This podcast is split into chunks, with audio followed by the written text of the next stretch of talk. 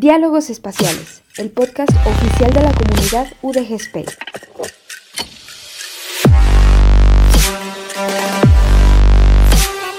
Aportando un granito de galaxia a tu conocimiento.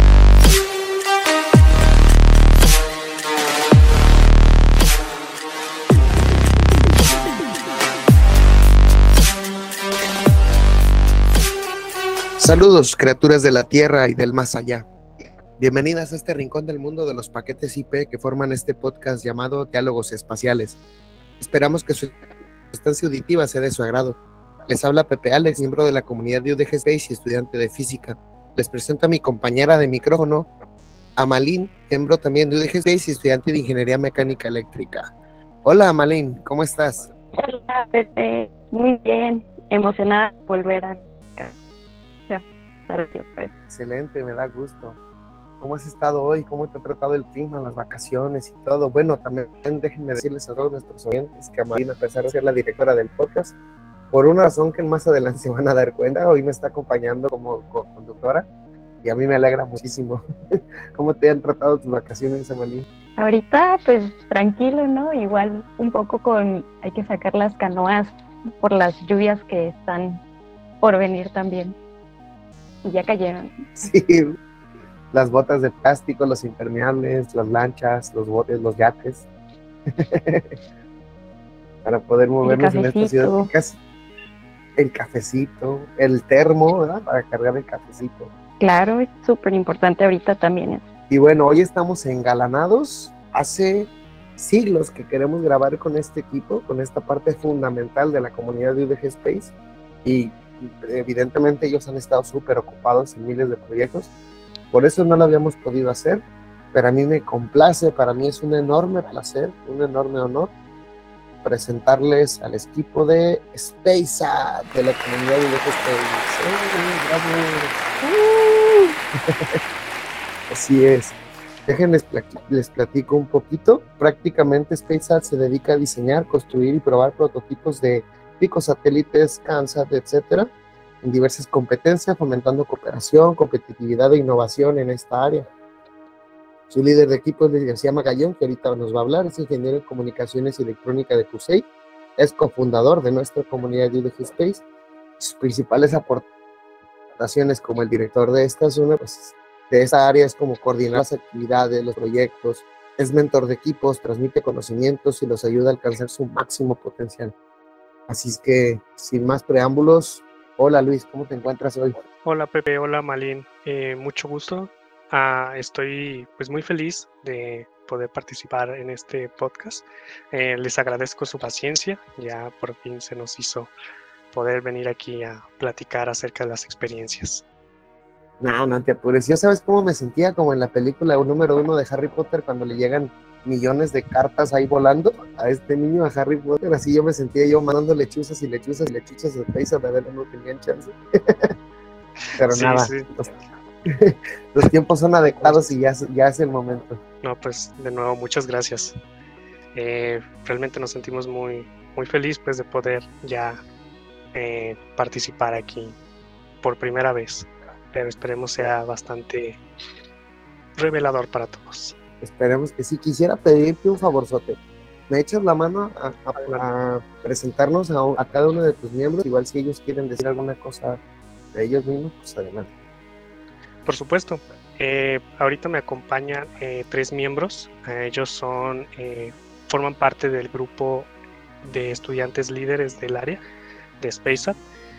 los tres se han desempeñado muy bien en la participación eh, dentro de SpaceAt, en los concursos, en el desarrollo de proyectos. Cada uno de ellos es fuerte en su área y pues son, son un equipo multidisciplinario bastante eh, importante para SpaceAt, ya que gracias a su trabajo hemos llegado a lograr hasta donde, hasta donde hemos logrado llegar. Ah, te presento a Carlos Ernesto Álvarez Rosales. Hola Carlos. ¿Qué tal? Buenas noches y muchas gracias Pepe Amalín por la invitación estoy muy emocionado. Nada más que agradecer. Yo soy estudiante también de la licenciatura en física, ahí en CUSEI. Y pues más que nada aquí en SpaceAt yo me encargo de la parte de toda la física, del paracaídas, del sistema de liberación, etcétera, etcétera. Pues muchas gracias. No, gracias a ti. Gracias, Carlos. También tenemos a Gerardo Villaseñor. ¿Qué tal? Este, yo soy Gerardo. Igual agradecer antes que nada a Pepe Amalín por el espacio y ahora sí que por, por la insistencia que, aunque no, no podíamos decir que sí a la primera, pues aún nos, nos reservaron el espacio. Muchas gracias. Yo soy de mecánica eléctrica, de CUSEI también. Y pues es la, el área que más desempeño yo. Excelente, gracias. Gracias, Gerardo. Y finalmente eh, tenemos a Alan Saúl Aguilar. ¿Qué tal? Yo sé que ya me están extrañando. Hola, Alan. Por fin hablas y la gente dice, ah, ya se normalizó esto, por fin sal salvamos el barco. claro, claro, no me han despedido aún. Es nada más que para este episodio que es muy especial. Eh, quise estar completamente como un participante, como un miembro de la rama eh, en mi pasada pues estuve como copresentador en el equipo de salud, a pesar de que también estaba, pero pues en este, a, este equipo le tengo mucho cariño, tenemos ya casi tres años trabajando en él, entonces quería dedicarme completo a, hablar todas las maravillas que tenemos aquí. Excelente, y bueno, déjenme, primero permítanme felicitarlos de parte de toda la comunidad de UDG Space, porque ustedes fueron los protagonistas, el equipo que se trajo Segundo lugar en la categoría de Kansas del evento Satellite Challenge, llevado a cabo en el concurso de Latin American Space Challenge, cuya sede es en Brasil. Y ustedes se trajeron el segundo lugar. La verdad estoy muy orgulloso de eso. Este, que prácticamente era una misión de diseñar un Kansas, ¿no? ¿Algo, que me puedan comentar de, esa misión? Eh, bueno, esta misión, la participación en este evento, fue la primera vez que lo hicimos. Eh, realmente hasta antes de esto no conocíamos este, este evento, el de LASK, el cual pues se dedica eh, principalmente a la cohetería. Sin embargo, tuvo una sección desarrollada, eh, diseñada para un reto de satélites en cualquiera de sus tres presentaciones, eh, CubeSat, CanSat y Pocket Cube. nosotros participamos en el área de CanSat. Ah, este concurso se desarrolla en Brasil, pero por cuestiones de la pandemia se tuvo que... Se hizo gran parte de manera virtual, entonces estuvieron mandando eh, videos, reportes, pruebas acerca de todo el trabajo que estuvieron haciendo los chicos. Y pues eh, después de pues varias semanas de mucho esfuerzo se pudo obtener este pues este premio que trajimos a la comunidad. Excelente, a mí me llenan mucho de orgullo y bueno, para irlos conociendo un poquito más, para profundizar en lo que es el equipo y el proyecto de SpaceX, Amalit, si quieres, vamos con la primera pregunta. Claro que sí. Bueno, también agregando pues muchas felicidades por el premio que se han traído de Brasil. Esto ocurrió el año pasado para ponerlos también un poquito en contexto. Y vamos con la primera pregunta que es por quiénes está conformado el equipo de SpaceX. Sabemos que ustedes están aquí presentes como líderes, pero hay más miembros dentro del equipo. Somos una que actualmente cuenta con alrededor de 20 miembros, los cuales pues en su mayoría son de CUSEI, de las carreras de electrónica, de mecánica, física, etcétera, pero también tenemos compañeros de, otros centros universitarios como son Cooks, un compañero que estudia geografía, y pues entre más otros, otros más compañeros que pues juntos eh, tratamos de prototipar y pues hacer crecer esta, esta rama que, pues lleva muy poquito, que es como de las más chicas de, de UDG Space, pero que pues vamos por, por lo grande. La más chica, pero la más picosa también, ¿eh? Claro, sí. Excelente. A mí me gustaría que nos explicaran qué hacen principalmente en Space, cómo es su investigación. Ah, bueno, previo este, a, la integración de estos nuevos chicos, em, como comentaba Alan, hemos trabajado este, pues ya por un poco más de tres años. Las dinámicas han ido cambiando. Cuando éramos nada más nosotros cuatro, pues prácticamente cada quien se encargaba de su área y compartía los avances, eh, pedía comentarios vistos buenos si les parecía a los demás compañeros. Si, si fuera así, se dejaba. Si había alguna recomendación o cambio, se checaba. Pero ahora con la venida de los nuevos, ha cambiado un poco lo que hacemos en SpaceArt. En el caso de nosotros, Em, hemos eh, pasado de ser nada más competidores o, compañeros de, equipo a también ser mentores, eh, darles o impartirles un poquito a, los nuevos de lo que nosotros hemos aprendido a prueba y error o, a conciencia, pero que hemos aprendido.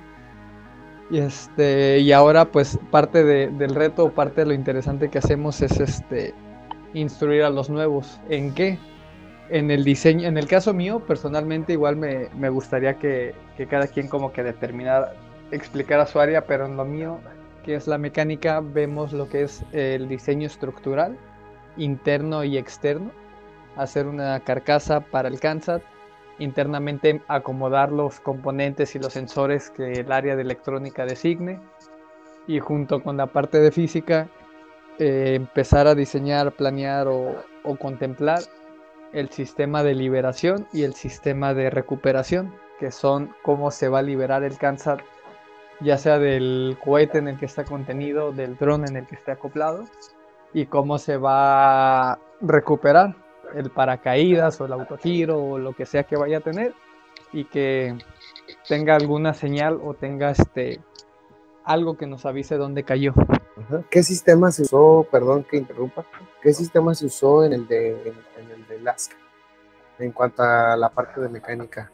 En el LASK usamos, em, como era subido por dron, está, digamos que el cuerpo principal del Kansat, la carga útil, y arriba teníamos una, una tapadera, un contenedor donde iba doblado el paracaídas. Este, teníamos un sistema de, de agarre por medio de un servo, el cual este, al llegar a altura designada, el servo se libera y el Kansat caía en caída libre. El sistema de recuperación, pues el Kansat dentro de los sensores o datos que nos da, nos muestra su ubicación. Entonces así es como íbamos determinando cómo iba cayendo, a qué distancia o en qué lugar y junto con los demás parámetros de velocidad o de posición, en, en qué forma va cayendo, vertical, inclinado, determinábamos o, podíamos eh, seguir su regreso. Otra de las áreas que tenemos, eh, pues hablando un poquito de la que me compete a mí, es la parte de electrónica. En electrónica pues tenemos bastantes áreas porque pues hay bastante que juega eh, pues este papel.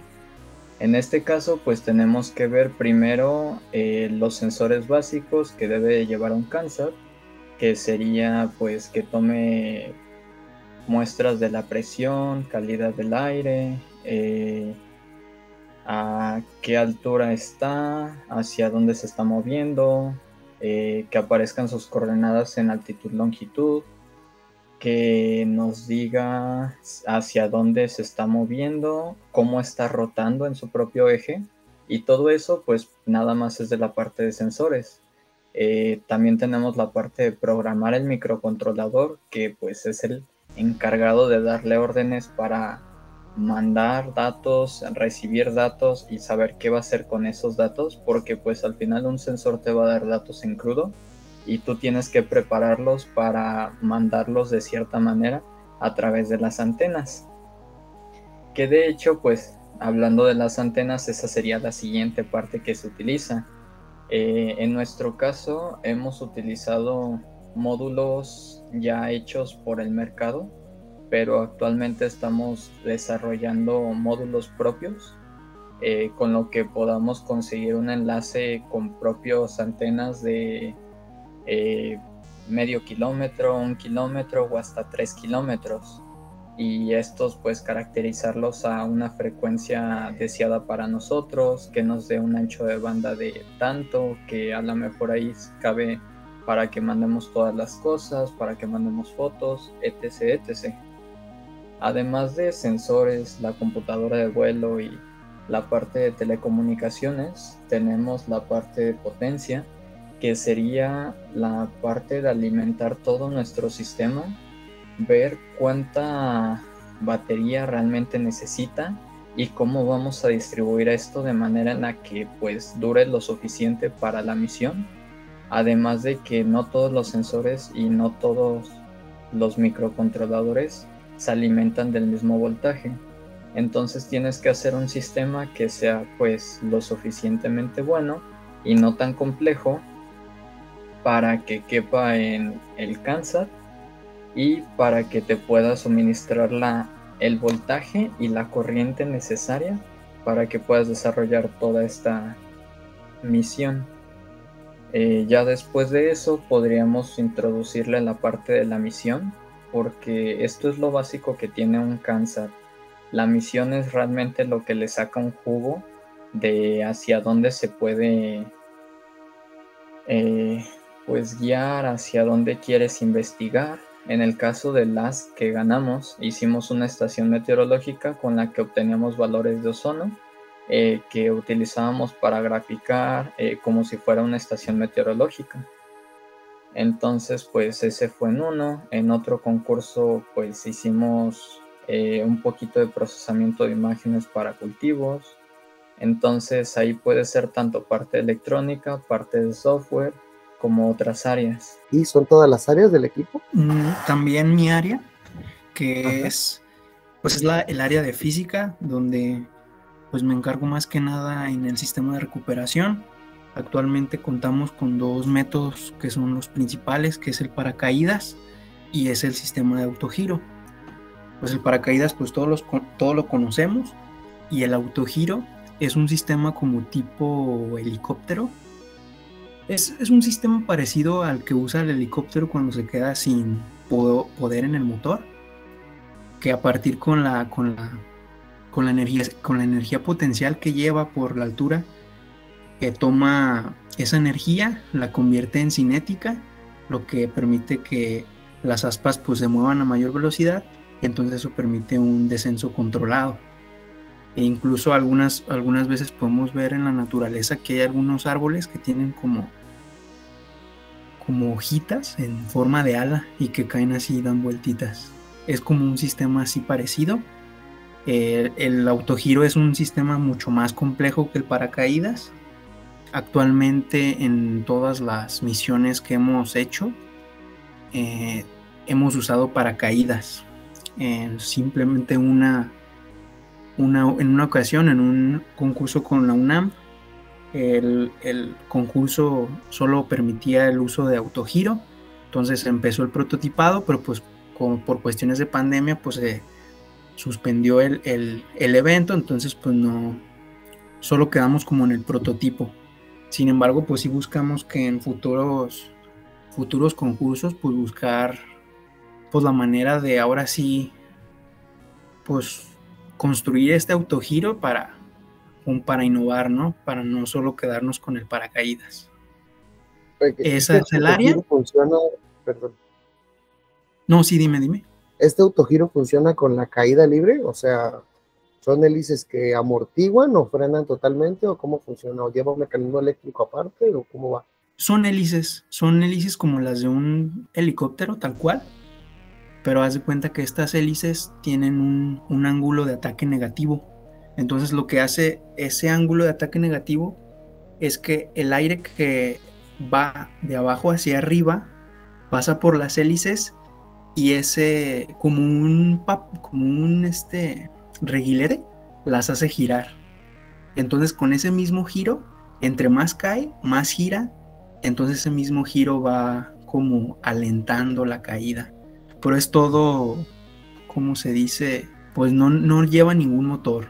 Es, es mecánico. Todo por, exacto, sí, todo por el aire, por la energía. Ok, o sea, si ustedes quisieran hacer giro en otro planeta, tendrían que hacer análisis de la atmósfera, ¿no? Por así decirlo. Exactamente, sí. Ok, por ejemplo, en, Marte sería muy difícil, ¿no? Por la atmósfera tan débil que es. Sí, o sea, bastante complicado. Aquí la verdad, pues la, la atmósfera es la que nos hace fuertes en este caso, con este método. Incluso también con el paracaídas, creo que habría problemas en Marte. Sí, tienes razón, tienes razón. Ok, excelente. Y además del área de, del sistema de recuperación, pues también me encargo de, del área de, de, la de la computadora, no, de donde recibimos los datos que vienen de la misión como la parte bonita donde presentamos en dónde va el CANSAT, qué altura trae, qué datos está midiendo, e incluso en la misión donde teníamos la, el análisis de imágenes, ahí mismo en la, en la interfaz teníamos la posibilidad de hacer algunos filtros sencillos de, de imágenes donde sacábamos como la parte verde de, de los cultivos, la parte donde había civilización, etcétera, etcétera. Entonces también como de esa parte de mostrar los, los datos también, pues, también es mi área.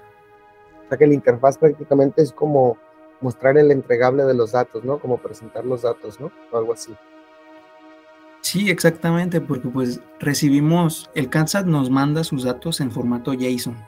Entonces, si lo queremos ver en formato JSON, pues es una cosa, un churro de puros datos, puros números, pues una cosa muy fea. Entonces, pues para que sea algo como accesible para todos, tanto como para los que no saben nada, como para los que ya van avanzados, que no, pues digamos, es difícil ver tantos datos, entonces tenemos que pues buscar tablas, eh, líneas, barras para que pues esos datos sean digeribles y pues veamos, podamos ver a simple vista cómo va la misión qué bonito trabajo tienes, no cabe duda que me gusta la física.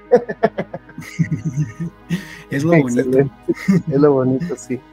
Excelente. Y yo aquí inserte el meme de patas, patas, pero con patas, patas vamos a cambiar la palabra por datos, datos. Interpretándose lo bonito. Exactamente. ok, excelente. De hecho, este...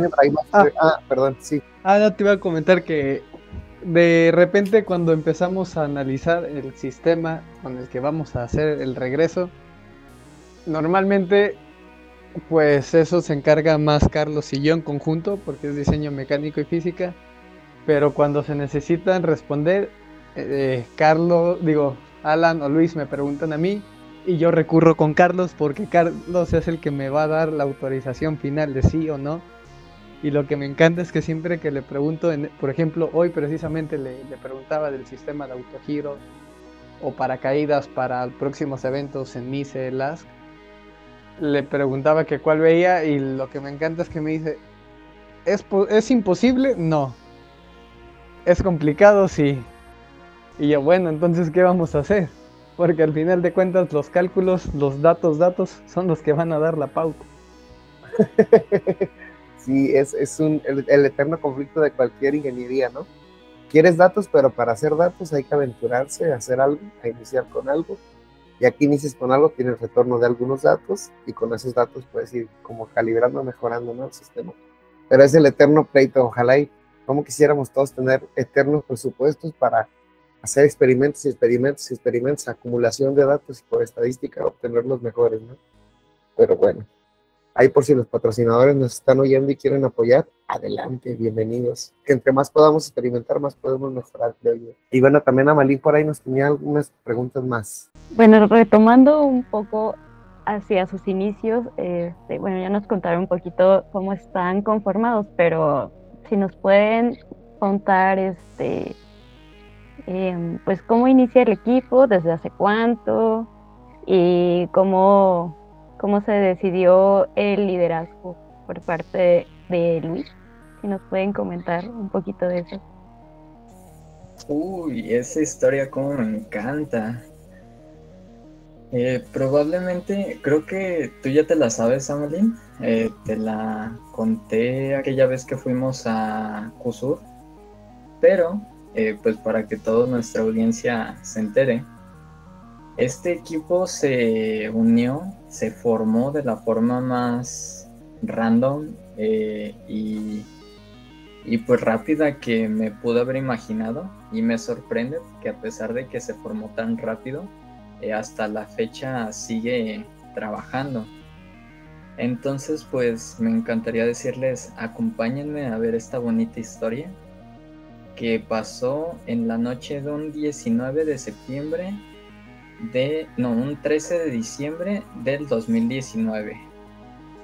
Yo voy a contar qué estaba haciendo yo y creo que cada uno puede decir su perspectiva. Todos estábamos haciendo una cosa totalmente diferente.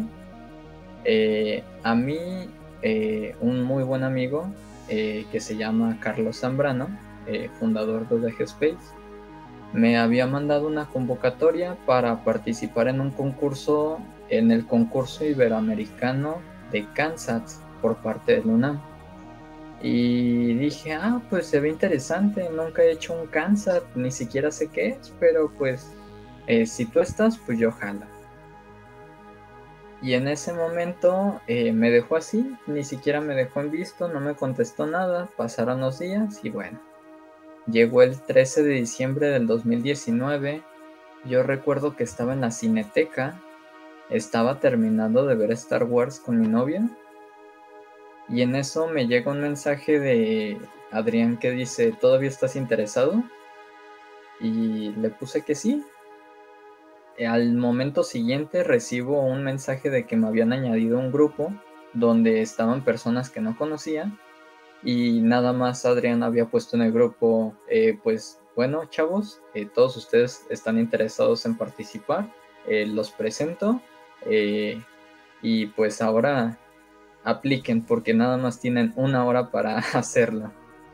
Entonces pues éramos prácticamente todos extraños, nadie conocía a nadie y en menos de una hora, o creo que rayando casi por minutos, si no es que segundos, terminamos de hacerle una página a nuestro perfil. Le hicimos una página de Facebook que por ahí sigue regada. Eh, le pusimos, le hizo un logo Charlie, le pusimos nombre y llenamos todos los registros del ONAM para formar lo que en ese entonces fue Spaceman.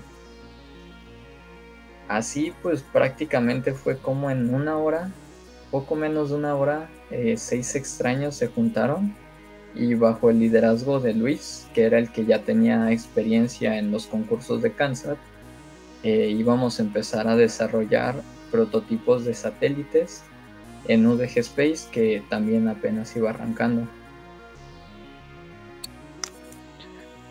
Ah, aquí me gustaría agregar eh, desde pues lo, que yo, cómo se vivió este proceso. Eh, te platico un poco desde, digamos, el inicio eh, pues de la propia comunidad ¿no? de UDG Space. UDG Space, eh, cuando se ideó y se planeó, ah, se generó con esta idea de ser un clúster, un clúster para diferentes proyectos ah, pues enfocados en, en, lo aeroespacial. Entonces, eh, desde, el, desde el momento de su, concepción, se planeó y se ideó que pues eh, los principales proyectos, digamos, con los que iba a arrancar era con el rover, con Kansas, con cohetería y medicina espacial. Hasta en, el momento en que inició, pues solo estaba bien concentrado bien pues, estructurado lo que era el proyecto de Robert, pero eh, se tenía confianza por parte de, pues, los confundadores de que pronto iban a salir más proyectos, porque como te comentaba, yo ya tenía, digamos, experiencia participando en concursos de Kansas. Entonces me comentaron, no, pues cuando se genere este nuevo, este nuevo clase de proyectos, pues puede ser el mentor, de forma que pues, tú ya traes experiencia, puedes guiar a los chavos y pues transmitirles todos tus conocimientos. me acuerdo que yo dije, bájalo, a mí me gusta mucho hacer esta clase de cosas y pues yo voy a estar encantado de poder enseñar todo lo que sé a, pues a los nuevos muchachos. Eh, como lo comenta eh, nuestro amigo eh, Carlos Adrián, él fue el que se estuvo moviendo mucho para pues juntar y averiguar averiguar acerca como de los concursos. Él es más movido en este en ese sentido, tiene como que más ese don para las relaciones interpersonales y pues me acuerdo que de igual forma yo estaba una, tarde ah, haciendo unas tareas por ahí y de repente al igual mismo tiempo me dicen, ¿sabes qué? Aquí están estos chavos que están muy interesados y eh, pues este es el concurso y se cierra como en una hora. Y así como de, ah, caray, yo tampoco los conocía, pero dije, vamos dándole. Y eh, me sorprendió mucho porque los chavos empezaron a tratar con un respeto eh, mutuo y con una colaboración eh, tan sorprendente que en un momento incluso pensé que se conocían. y cuando me dijeron, no, es que no nos conocemos nadie aquí, me sorprendió bastante, pero no, no, pude evitar sentir como que un, alto respeto hacia ellos, porque dije, estos chavos ya traen las, las actitudes, eh, los valores eh, propios de, de, gente emprendedora, gente trabajadora, pues con ganas de, de hacer, ¿no? Y desarrollar. total, que en menos de una hora se juntó toda la documentación necesaria, se estructuró el equipo eh, de una forma bastante buena y logramos inscribirnos a este pues a este concurso. Y pues así de esa forma yo me convertí en el mentor de ellos. Ah, eran creo que seis chavos al inicio. Y pues ahora sí que no perdimos tiempo. Una vez inscritos eh, empezamos a hacer reuniones y pues definitivamente eran personas con grandes capacidades de aprender y que definitivamente eh, avanzaban a un ritmo impresionante. Ah, se participó en este concurso y luego se participó en otro y en otro posteriormente. Y finalmente eh, pues la rama empezó a tener como una estructura más sólida y se empezó como a hacer un lugar ¿no? dentro de la comunidad. Y pues de forma uh, pues como implícita eh, yo, yo era el líder de, de, este grupo. Ya después formalmente eh, se estableció cuando se estableció como área y pues eh, me convertí en el director de esta sección durante un tiempo pues fijo que pronto va a llegar a su fin y entonces ahora le tocará a uno de los nuevos de estos chavos pues continuar con este con este cargo y llevar a SpaceAt más lejos aún. Excelentes palabras, Luis, pero no vayas a llorar, ¿eh? porque ya todos aquí nos ponemos, nos pusimos emotivos. este, y totalmente va a llegar el tiempo de, de pasar batuta. Es que después de pasar tres años trabajando con ellos, o sea, se vuelven pues tus hermanos básicamente, tus bros. Claro, claro, lo entiendo perfectamente. Y es bonito, pues, cómo se generan este tipo de amistades debido a una meta en común, ¿no? Sí, en efecto. Excelente. Y es que también, Pepe, al inicio empezamos siendo seis, que era Emanuel Paredes, Jesús Anaya, eh, Max Rubio y nosotros tres, si mal no recuerdo. Eh, después de un tiempo, mm, este Emma se tuvo que separar porque eh, estaba tomando unos cursos. Después de que Emma se fue, Max también se retiró para estar trabajando más con el rover. Y después de que Max se fue, este Jesús empezó con sus prácticas y ya no tenía tiempo. Entonces, pues a lo largo de estos tres años, prácticamente fuimos perdiendo cada uno de los miembros fundadores y seguíamos sacando el trabajo con los que quedábamos hasta quedar nada más nosotros cuatro. Bastante interesante todos los cambios que han sufrido como proyectos, pero cada vez que van avanzando en la historia de SpaceX, me encantaría conocer cuáles son estos los, los proyectos que han elaborado, cuáles son los concursos en los que han estado, o sea, como porque ya han mencionado varios, me gustaría que me dijeran por lo menos los nombres y alguna cosa y luego vamos entrando poco a poco en detalle de, de. Los el concursos uh, digamos más importantes en los que se ha participado es pues bueno todo inició con el, el concurso iberoamericano de la UNAM eh, luego se ha participado en dos versiones eh, de Kansas Kusei eh, bueno, como en como en dos tres porque por ahí pues ya ves esta pandemia nos modificó a todos los el reloj. Posteriormente también se participó en el LASK, en este último, el de en el que se obtuvo el segundo lugar internacional y actualmente se está trabajando en una colaboración con el equipo de cohetería de ODG Space para participar en el concurso de EMISE, que ese se desarrolla eh, aquí en México, que este año en su versión va a ser aquí en Guadalajara. Así es, es la primera vez que se participa en este. Ah, perdón, es la primera vez que se participa y pues, es, pues estamos bastante emocionados. por esta nueva experiencia. Yo también estoy bastante emocionado, como decía, que Guadalajara va a ser sede del ENMICE, participarán dos de nuestros proyectos de la comunidad, Cohetería participará también, junto con SpaceApp o SpaceApp junto con Cohetería, no sé, ambos. Pero lo bonito es que ustedes, oyentes, podrán tener de primera mano un reportaje de calle que haremos Alan y yo. Si la vida nos lo permite, estaremos por ahí entrevistando a los concursantes, a los competidores, a los exponentes. Pues esperen mucho material acerca de este encuentro de mexicano de ingeniería en y, y en comunicaciones que tendremos acá en Guadalajara. Bueno, continuando con este tema de proyectos, ¿cómo es que los desarrollan? O, bueno, pues cuál es el proceso creativo que, que tienen para, para construirlos y crearlos. Muy buena pregunta. Primero lo que nosotros nos apegamos, primero es al concurso. Cada concurso tiene como ciertas limitantes en cuestión de tamaños, de pesos. Entonces, eh, primero pues vemos esas limitaciones y vemos como qué podemos hacer.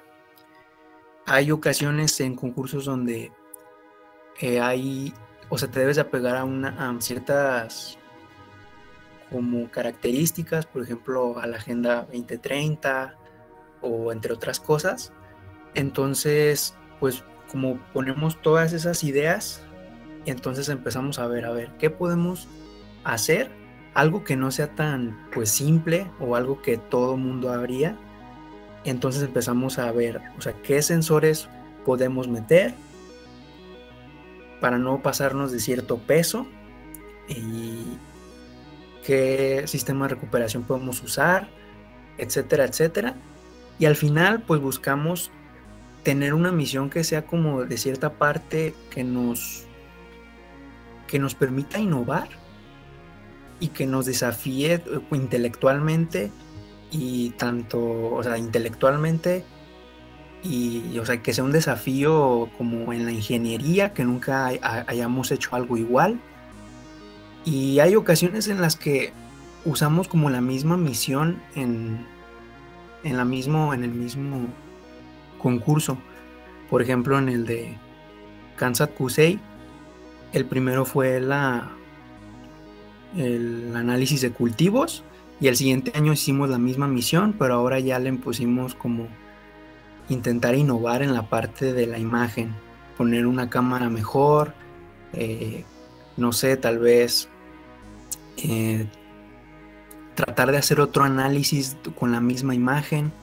Entonces yo creo que a partir de estas ideas es como, como vamos como eligiendo qué, de qué se va a tratar la misión y es como un trabajo en conjunto, una lluvia de ideas y pues en, en grupo la verdad salen muy buenas ideas. Excelente. Bueno, justo eso les quería preguntar, más que nada, este, si las ideas siempre se le ocurren a alguien o siempre es esta lluvia de ideas o también tiene que ver con las habilidades que ustedes saben que ya poseen, cómo es exactamente cómo llegan al proceso de decir vamos a tomar este proyecto y este no, o tal otro sí, o sabes qué, ahorita que no hay concurso vamos a desarrollar tal cosa, siempre es por lluvia de ideas o platíquenme un poquito como quién es el que siempre anda jalando el equipo para hacer algo nuevo, o quién es el que es más mesurado y dice, no, mira, podemos hacer esto porque que tenemos tal presupuesto o así, platíquenme más o menos ¿Cómo es ese proceso en que van tomando las decisiones? Ah, bueno, primero, este,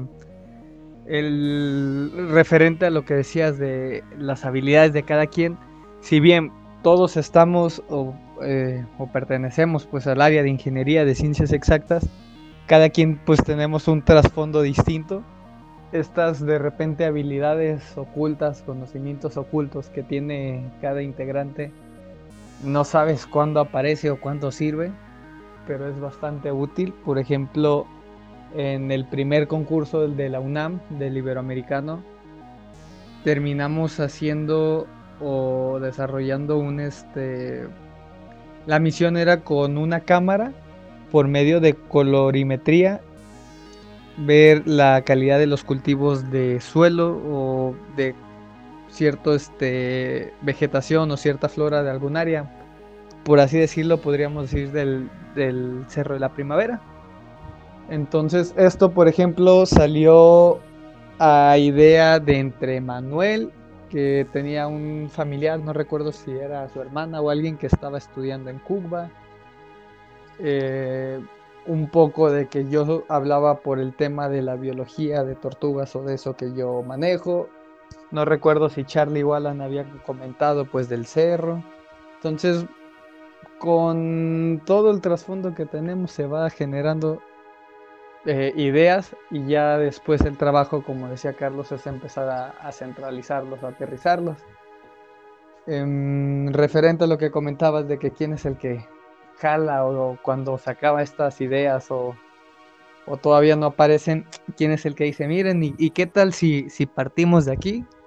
Creo que al igual que en el podcast, este, ustedes lo conocerán también como es, el, compañero. todos nos imaginamos quién es. sí. Este, Alan, pues la verdad que es este, parte fundamental del proceso creativo. Si lo tuviéramos que hacer en un diagrama, todo partiría del nombre Alan. Él llega un día y dice, miren, vi esto, se me cruzó esto en la calle. Algo pasó en su día que dice, me pareció interesante. De ahí pasa el filtro de Luis. Luis dice, a ver, ¿se ve viable? ¿No se ve viable? ¿Puede existir? ¿No puede existir? Y ya de ahí va al filtro de de Charlie, de Carlos, donde los datos, la factibilidad, el, ver si, si las leyes que tenemos ahorita nos lo permiten o no. Y posteriormente ya llegaré a mí para ver un tanto la parte del diseño, ver cómo le podemos dar un poquito de forma. Y pues como resultado tenemos la idea de a trabajar o a desarrollar próximamente. Más o menos es el, el, sistema que hemos tenido creativo cómo los cuatro nos vemos involucrados de distinta forma. Pero ahora sí que si alguien tiene mención honorífica aquí, yo creo que sería Alan. Él es el que nos ha movido mucho. Y él es el que nos mantiene activos y pensando qué ideas podemos implementar. Es el miembro, por así decirlo. sí, sí, sí. No sé si, si quisiera complementar algo de cómo se le ocurren a él, porque he de reconocer que a veces yo digo, no sé de dónde tiene estas ideas. Gracias a Dios que las tiene. Y ya solo hay que aterrizarlas. ok. Alan, ándale, te acaban de hacer una pregunta. ¿De dónde tienes tanta ocurrencia? Cuente. Chale, Jera, te dije que no me echaras de cabeza. ya nos exhibiste. es que, pues ustedes no han visto en el podcast, a mí de repente mis neuronas de repente se ponen muy hiperactivas y empiezan a, a chocar unas con otras, entonces crean, crean cosas que no deberían de ser creadas y de repente salen ideas, ideas muy buenas, ideas muy malas. Eh, cabe hacer notar que Gerardo tuvo que decir que algunas de mis ideas tienen que pasar por el filtro de si lo podemos hacer con las leyes que tenemos en este momento porque pues a veces yo me pongo a imaginar cosas que, que pues mm, estarían muy padres tener, pero no, no se pueden con las leyes que tenemos en estos momentos. Recuerdo que una vez estaba debatiendo con Luis de que quería hacer un regulador que te diera la misma cantidad de corriente y la misma cantidad de voltaje, así como si fuera 5 volts y 5 amperes. Y pues terminó matándome mi, idea diciendo que si pudiera hacer eso, pues prácticamente tendría el premio Nobel porque pues estaría rompiendo la ley de Ohm. Un superconductor, ¿no? prácticamente. Sí.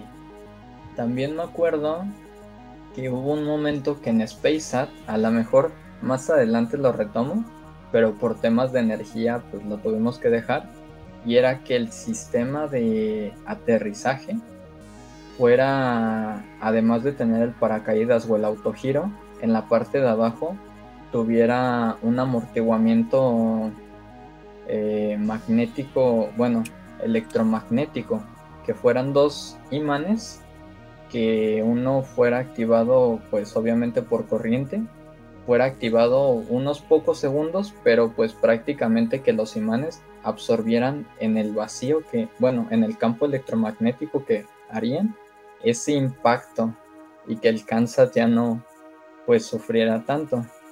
Eso salió porque en el concurso iberoamericano, que fue el primero que nos topamos, una de las condiciones que tenía que llevar nuestro Kansas era de que tenía que llevar un huevo adentro y ese huevo tenía que sobrevivir una caída de 500 metros. Pero no podía llevar paracaídas, tenía que llevar a fuerzas un sistema de autogiro y el huevo eh, pues prácticamente tenía que estar como que tener como una base, pero esa base no podía ser elástica y no podía llenar el Kansas por ningún tipo de material que fuera líquido o eh, como plasma que pudiera evitar que tronara. Entonces pues estábamos viendo todas las maneras de poder amortiguar ese, ese impacto. Y pues así como se me han ocurrido esas, se se me han ocurrido otras cosas. Honestamente, yo creo que muchas de mis ideas han sido desechadas por la poca viabilidad, pero es gracias a eso que podemos llegar a otros concursos y pues a más éxitos. Si pudiera desarrollar todas las ideas que tengo, pues la verdad eh, estaríamos en otro lado, pero pues probablemente no seguiríamos la misma física que tenemos hoy en día. Sí, claro. Y al final casi siempre las discusiones son tres contra uno, porque yo a veces me suelo poner un poco terco de no, podemos hacer esto. Y es como Luis dice que no, Charlie dice no, no se puede. Y Jera es como de cómo siquiera planeas hacer eso. me imagino, ya me imagino ese tipo de discusiones. Bueno, Alan, pero tienes una posibilidad de escribir cuentos de ciencia ficción. No se te olvide. sí, ahí tenemos un libro pendiente en la rama. Excelente, sí. Bueno, ya tomando este tipo de ideas que tiene Alan y basándonos en su gran sistema de filtración que tienen ustedes, pues cuáles son los proyectos que en los que están trabajando ahorita, ya que pasó el sistema de filtrado de ideas, el visto bueno que le han dado. Eh, bueno, eh, es como mencionaron, esta parte es muy interesante ah, acerca de cómo, cómo ha funcionado el proceso creativo. Alan siempre es el que expone ideas eh, pues dignas de una lluvia de ideas. Ah, gracias a esto ah, se planifican y se generan ideas para próximos proyectos. Como les mencionaron, yo he funcionado como mucho de contrapeso acerca de las ideas que propone en determinado momento. Esto lo hago pues calculando, ¿no? O haciendo un análisis acerca de los recursos con los que se cuenta la tecnología eh, para poder desarrollar algunas cosas o otras, eh, pues la, viabilidad. Em, debido a, digamos, a este filtro se define, ¿saben qué? Eh, esta idea que propuso Alan para el proyecto es genial y ya luego Gera y Carlos ellos mismos agregan su parte, sus propios análisis o incluso ideas extras que pudieran mejorar ese, este, pues esa idea, ese proyecto eh, que se planea desarrollar en ese momento. Hay otras de las ideas que pues sí, no, no pasan en lo absoluto, pero también muchas de ellas se planifican para un futuro, para próximos proyectos es algo que a lo mejor en ese momento, en ese instante o para ese ciclo no se puede desarrollar, pero que la idea es buena y tiene cierta viabilidad, solo con un poco más eh, de recursos, ya sea en manos, en tiempo o, en, o cierta tecnología y decimos, ¿sabes qué? Esto está chido, vamos haciéndolo en próximos eh, proyectos. Ahorita se está trabajando en, en la rama, tenemos un área eh, que lo llamamos los proyectos especiales, que están eh, planeados específicamente para el desarrollo de tecnología de apoyo. O sea, ya no es tal cual como un, diseño de Kansas enfocado a una misión de un concurso en específico, sino va a ser tecnología que va a poder usar usada por varios prototipos con el fin pues de facilitar determinados trabajos. Una de ellas la lleva este Carlos Ernesto. Eh, como te mencionaba él mismo, él se encarga de las partes de interfaces. Ah, las interfaces son bastante interesantes, pero tienen eh, cierta característica de que necesitas tener cierto nivel de, de conocimiento en programación necesario para poder desarrollarlas. Fue sorprendente porque él eh, pues, conocía muy poco acerca de ciertos lenguajes y aún así se aventó él mismo eh, una interfaz bastante buena y pues aprendió bastante eh, acerca de lenguajes de programación. Él está desarrollando una, una interfaz de cierta forma como general eh, de fácil creación con el fin de poder adecuarla en sencillos pasos a otros proyectos que lo necesiten, a otros concursos de CANSAT y no nomás a eso, incluso a otros proyectos que requieran de una interfaz o de una conexión con una computadora. Eh, Alan, él está trabajando en... Eh, él esto sí que es básicamente de su propia idea en el desarrollo de ciertos eh, sensores para el análisis eh, de calidad de aire. Todavía por ahí siguen afinando algunos detalles, pero ahora sí que aquí, por ejemplo, se le dio eh, rienda suelta a que lo desarrollara como, pues así que como los recursos se lo permitieran, básicamente. Y tenemos también a este Gerardo, que él está trabajando con unos chicos del Kutonalá y de Kusei de materiales, en materiales para poder buscar eh, nuevas alternativas a las estructuras que se realizan. Entonces esto es como parte de los proyectos más eh, innovadores o disruptivos que se están generando dentro de Space. Y por ahí también tenemos eh, ya ciertos planes y ciertos a progresos, eh, buscando como objetivo pues, el desarrollo de un, de un CubeSat. Todavía le falta mucho trabajo, pero las bases eh, pues ya ahí están sentadas. Fíjate que me, enorgullece mucho que estén realizando este tipo de proyectos aquí dentro de la comunidad de UDG Space. Este, me quedo sin palabras, me quedo muy sorprendido y no me queda más que nada que darles muchos ánimos pero también me gustaría saber cómo se han sentido ustedes en las competencias a las que han asistido, cuál les ha marcado más, cuáles ha sido como el reto más fuerte de las competencias, alguna competencia que, que les haya sido como, como una piedra grande en el camino y que los haya hecho crecer. Y así, cuéntenme algo más en cuanto al nivel de competencias, igual si les ha, si se, si se han visto como muy superados por algún equipo que admiren mucho, o algún otro sistema que les haya dado como más luz, etcétera. Todo lo referente a las competencias que me pueden contar. Uf, pues, ¿por dónde empezamos?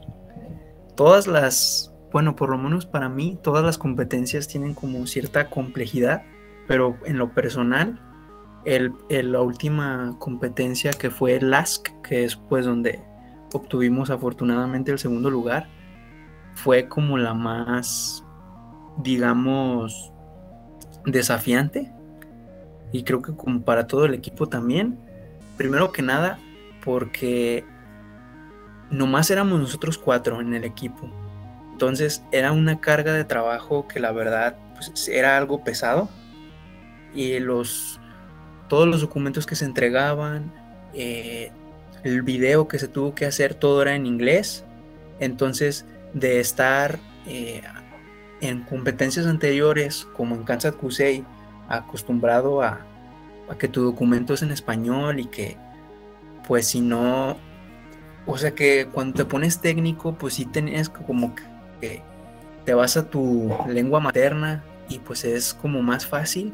Y ahora irte pues a un concurso que es este es internacional, o sea, es algo grande y ponerte técnico, decir ciertas cosas de electrónica, de mecánica, llevarlas al inglés. Entonces yo creo que por lo menos para mí, ese fue como el de los concursos que más que más retos tuvo, pero siento que pues lo supimos llevar muy bien y creo que fue más que nada porque pues trabajamos en equipo desde un principio. No sé qué opinen los demás. A ver qué opinan los demás. Em, bueno, eh, fuera de las... un- me voy a alejar un poquito de las competencias. Eh, yo tuve la, la oportunidad de ir a, a Famex en la ocasión que fue el año pasado. este, sí, a la edición 2022. Em, perdón, 2021. Estamos en 2022. Ajá. Y algo que a mí me, me llamó bastante la atención viendo otros equipos universitarios que ya estaban más experimentados, que llevaban más tiempo, e incluso eh, en el mismo Kansas Kusei en el que participamos, los primeros dos equipos que quedaron arriba de nosotros, que era eh, la unidad de alta tecnología o algo así de, de la UNAM y el IPN en segundo lugar, me llamaba mucho la atención pues ahora sí que todo el progreso que tienen, el- la producción que tenían en sus videos, en sus diseños, que ellos tenían sus propios drones pues para volar o para subir y hacer pruebas y testeos y nosotros batallando por ver cuál edificio es el más alto de Guadalajara para poder soltarlo. Este, este tipo de cosas son las que se ya- llaman la atención y, y pues lo puedes ver de dos formas. Una pues en el sentido de que no hay apoyo o, o tienes menos cosas, ¿cómo lo vas a hacer? O la otra que creo que es la que hemos estado viendo de que pues si no hay, ¿por qué no empezamos a hacerlo? Em, primero vemos cómo lo manejamos ahorita, poco a poco se van a dar las cosas y poco a poco se han estado dando las cosas. Hemos ido creciendo, hemos ido mejorando. Con los concursos en el Iberoamericano de la UNAM no llegamos a las etapas finales. Kansas Kusei viendo nuestra tabla, nuestra media. Esperamos el próximo ya estemos en primero. Poco a poco vamos corrigiendo errores, vamos trabajando mejor. Y pues ya aterrizando, cerrando la pregunta, diría que a mí lo que más me marcó fue la, la Feria Aeroespacial Mexicana por la oportunidad de ver a otros equipos cómo trabajan, cuáles son sus prototipos, en qué fallamos, en qué fallan ellos. Y este intercambio de información que hubo con otras este, universidades se me hizo bastante interesante. Y el hecho de saber de que no eres el único que está trabajando en eso, sino que hay varios y que están dispuestos a compartirte algo de la información. Claro que no todas, pero están dispuestos a, platicar, no se cierran. Eso es algo que a mí me- se me hizo muy, muy padre de lo que es la comunidad, eh, más que UDG Space, pues de la comunidad de los, de los jóvenes que les gusta la, el sector aeroespacial o, o la innovación. Excelentes respuestas. ¿Alguien más quiere añadir algo acerca de las competencias? Eh, sí, Eh, yo en mi caso, eh, yo creo que una de las competencias, hay dos momentos que más disfruté en nuestras competencias. Eh, el primero fue cuando estuvimos haciendo nuestro Kansas para el Kansas Kusei. Eh, fue nuestro segundo concurso. Eh, fue justo después de que el Iberoamericano se cancelara y fue donde ganamos el tercer lugar. Ahí recuerdo que de repente se nos había juntado el trabajo, teníamos que sacarlo y recuerdo que estuvimos trabajando, todavía me acuerdo perfectamente cómo Luis y yo nos tuvimos que turnar para dormir cachicos y aguantar porque nos estábamos quedando dormidos mientras estábamos soldando. Eh, ahí pues yo una vez casi me quedo dormido encima del cautín y de repente al día siguiente yo tenía una entrevista de trabajo y casi casi una hora después teníamos que hacer el lanzamiento. Eh, ahí Charlie llegó con el tanque de helio que tuvimos que rentar porque pues no, no teníamos eh, ningún apoyo para conseguir un dron. Entonces yo creo que esa presión, eh, a pesar de que pues sí estuvo fea, lo siento bonito por la experiencia de que valió la pena. Valió la pena todo ese esfuerzo, valió la pena esa desvelada valió la pena esas casi mochadas de ceja. El otro eh, fue en este concurso más reciente, en LASK. Yo a diferencia de Charlie lo sentí bonito porque pues tuvimos mucho tiempo para hacerlo, tuvimos tiempo para organizarnos, hacer nuestros diagramas Gantt, eh, saber qué le tocaba a cada uno. Eh, fue cuando más pudimos estar trabajando en conjunto, vernos más. Eh, incluso pues aprovechamos las instalaciones que nos prestó Cohetería. Entonces en esa parte me, me gustó más. Yo creo que la parte más fea que nos ha tocado en los concursos es que muchas veces tenemos que acoplarnos a lo que nos ajusta el dinero. Y es que en todas las competencias que nosotros hemos hecho, pues nosotros hemos tenido que pagar los materiales, eh, hemos tenido que desarrollar lo que se tenga que desarrollar, hacer alguna mexicanada si es necesario, pero pues sí, prácticamente nosotros tener que buscar el cómo, sí ha sido como la parte más fea. Yo recuerdo que al inicio no teníamos manera de hacer como nuestros prototipos de Kansas y yo me metí a trabajar en pandemia para comprar una impresora 3D y gracias a eso hemos tenido chance de hacer todos los modelos que hemos querido de Kansas. Ya tenemos todo un cementerio. Pero pues sí, es, es como la parte más fea, yo creo que hemos vivido en los concursos. Ok, sí, indudablemente una parte muy difícil a superar, pero mira que han sabido superar de una u otra manera. Y, y no me queda más que mostrarles mi agradecimiento por todo lo que han hecho por este bonito proyecto, esta bonita división de la comunidad de Space. Y también me gustaría preguntarles qué rumbo piensan tomar. Yo sé que ahorita están en competencias, bueno, preparadas para el inicio y así, pero ¿qué se viene después para Space? ¿Qué, qué, qué competencias quisieran tomar? ¿Quisieran otra vez cuando venga Cáncer Crusade o cuando repita las? ¿O como qué planes a futuro tienen por ahí? ¿Algún modelo que quieran, nos quieran pues adelantar que van a intentar hacer o algo así? ¿Qué opinan? Claro, eh, bueno, lo, que los planes a futuro que se tienen es eh, primeramente a consolidarse en pues en la fabricación de, los de los Kansas, de modo que eh, básicamente a la construcción de uno no presente digamos que un reto más grande porque ahora sí que durante los eventos eh, se han tenido errores, ¿no? Hay veces que son errores que en el momento no se ven y ya después de un análisis ah, dices, es que, ¿cómo nos pudo pasar esto? Son errores a veces, ah, pues así que muy críticos, que básicamente pueden arruinar eh, una, el de una misión completa y pues han, estado ocurriendo eh, a lo largo de, algunos concursos entre las metas es pues ya no tener esta clase de errores para que el área de Kansas se enfoque únicamente en mejorar, en perfeccionar, en hacer cada vez un mejor código, en usar mejores eh, sensores, controladores, una mejor integración de componentes, etc. Eh, que los proyectos especiales, bueno, esto también va a ser gracias a pues el cumplimiento y la culminación de algunos proyectos especiales que van a ayudar a, facilitar este trabajo. Y finalmente se planifica o se espera entre los planes a futuros poder digamos hacer una primera propuesta de un nanosatélite tal cual propio de pues de UDG Space. Esos son como ahorita los planes que se tienen a futuro más sólidos.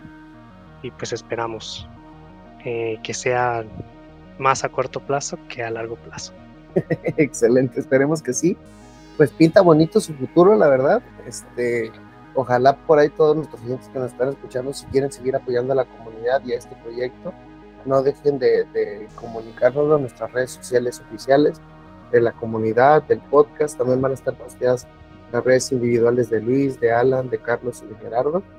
Igual Amali también les tiene una pregunta muy importante que les va a hacer. Bueno, ya para ir cerrando, eh, bueno, me gustaría que nos comentaran pues, ¿qué se tiene que hacer para pertenecer al equipo de SpaceX y qué es lo que están buscando para que el equipo siga creciendo? El equipo ah, de SpaceAt, tal como se hace en otros equipos propios de, de la comunidad, eh, constantemente está abriendo convocatorias para pertenecer a, a alguno de los proyectos que se desarrollan dentro de SpaceAt con algunos perfiles en específico, ah, ya sea para desarrollar un proyecto en el que eh, se compone de personas ah, de diferentes eh, ámbitos para desarrollar un CANSAT o aquellos que pertenezcan a un mismo a un mismo tipo de carrera o a carreras afines enfocados al desarrollo de algún proyecto especial.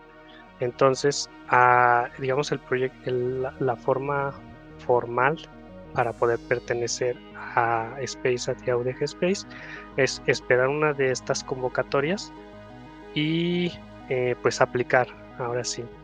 Eh, posteriormente se, les hacen entrevistas a los chicos para pues, buscar a aquellos que eh, cumplen con, con las expectativas.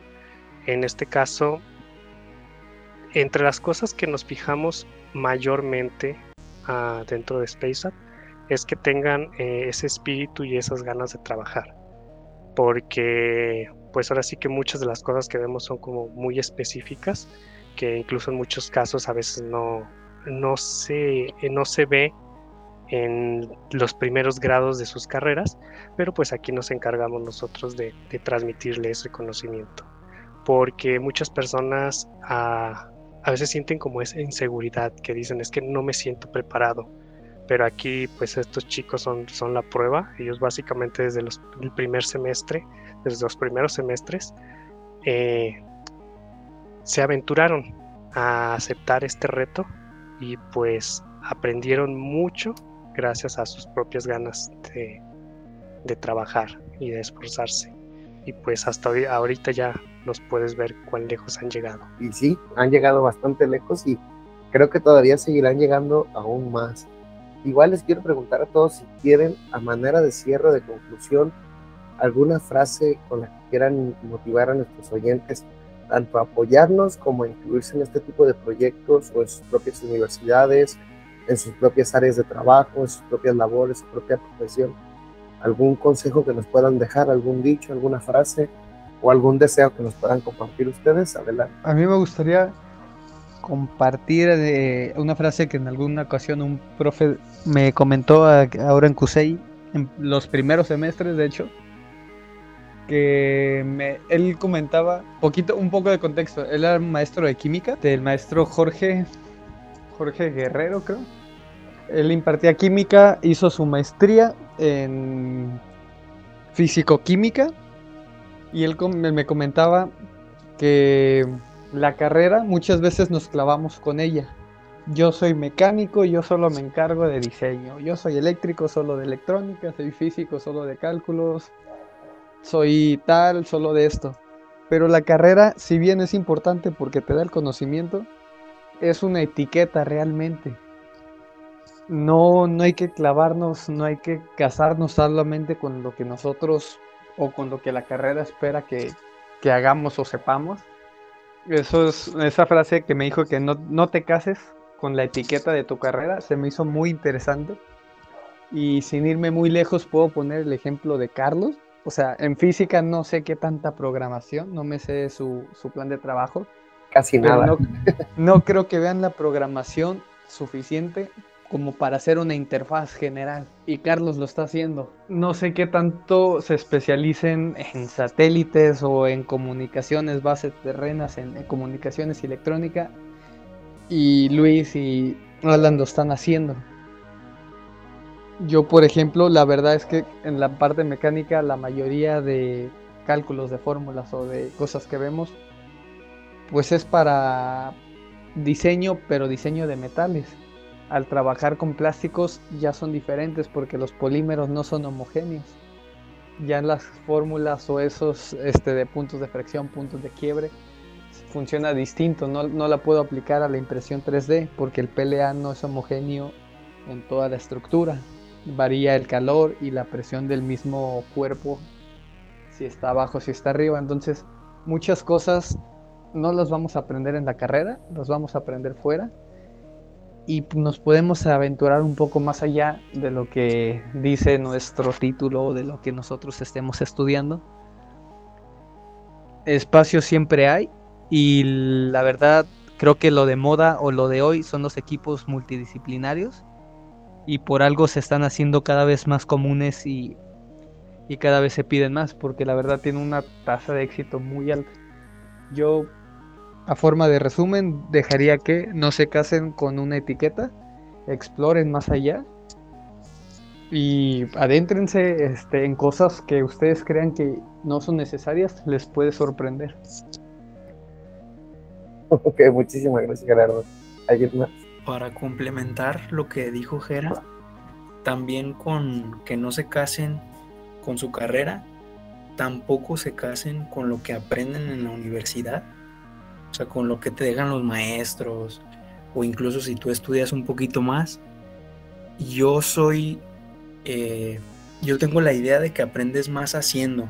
Entonces uniéndote, en este caso, como un equipo, donde trabajas con más gente, donde tienes como una misión en específico, ahí pones a prueba todos tus conocimientos y ahí, o sea, de verdad te das cuenta lo que aprendes y si de verdad lo estás aprendiendo.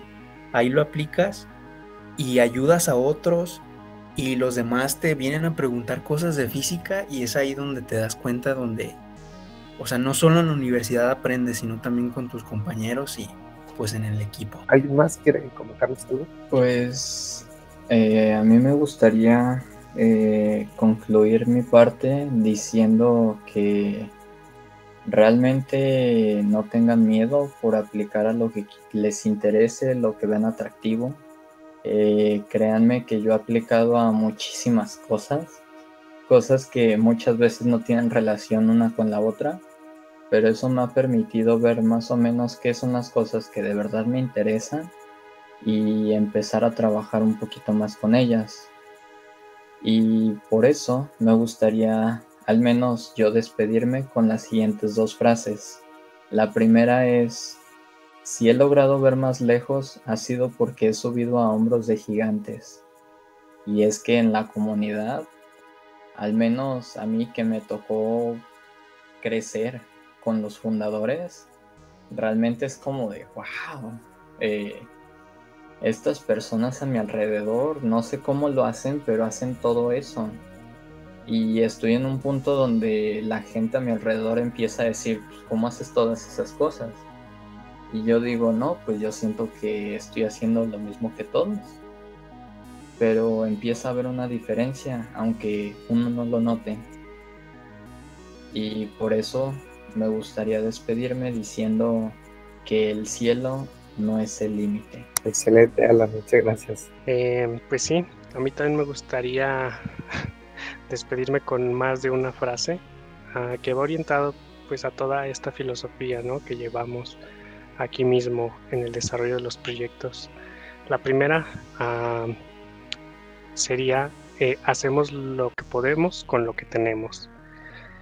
A pesar de que parece tener un trasfondo sombrío, va más enfocada al hecho de que muchas veces ah, estamos esperando que algo se cumpla, estamos esperando tener todo lo necesario, tener todos los recursos para poder empezar a hacer las cosas. Eh, buscamos como que ese, como lo llaman, punto perfecto, pero es un punto en el que, pues que no se va a alcanzar prácticamente nunca, porque siempre que se alcancen todos los estándares que habíamos puesto al inicio, va a haber nuevas cosas que creamos nos van a detener. Sin embargo, lo importante es eh, pues empezar a trabajar y empezar a hacer eh, pues lo que se puede alcanzar eh, con los elementos, los recursos que tengamos a la mano. Y al contrario, en lugar de que se nos vayan a acabar los recursos, este mismo trabajo va a generar que sigan fluyendo las cosas, de manera que siempre vamos a poder seguir haciendo más. Y finalmente, eh, y orientada a, este mismo aspecto es primero hacemos lo sencillo y luego lo complicado. De igual forma, eh, a veces eh, nos frustramos porque nuestro objetivo es muy grande. Sin embargo, ese objetivo no es más que la realización y el cumplimiento de, objetivos más simples. Pero por estar viendo a lo lejos no vemos los pasitos, los pequeños escalones que podemos estar dando a fin de alcanzar en algún punto el objetivo mayor. Muchas gracias. Y con estas frases yo creo que podemos ir y concluir. Eh, recuerden que este episodio, si no les gustó, compártanlo con sus enemigos para que se aburran. Pero si sí les gustó, compártanlo con sus amigos. Y sin más, pues nada, recuérdense que aquí estamos en diálogos espaciales entregándoles un granito de galaxia a su conocimiento. Y pues nada, nos vemos el próximo episodio. Hasta luego. Hasta luego, muchas gracias. Bye, gracias. Hasta luego. Hasta luego.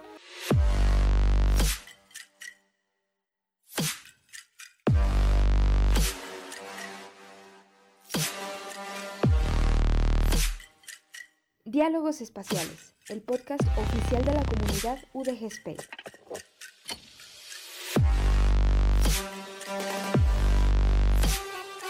Aportando un granito de galaxia a tu conocimiento.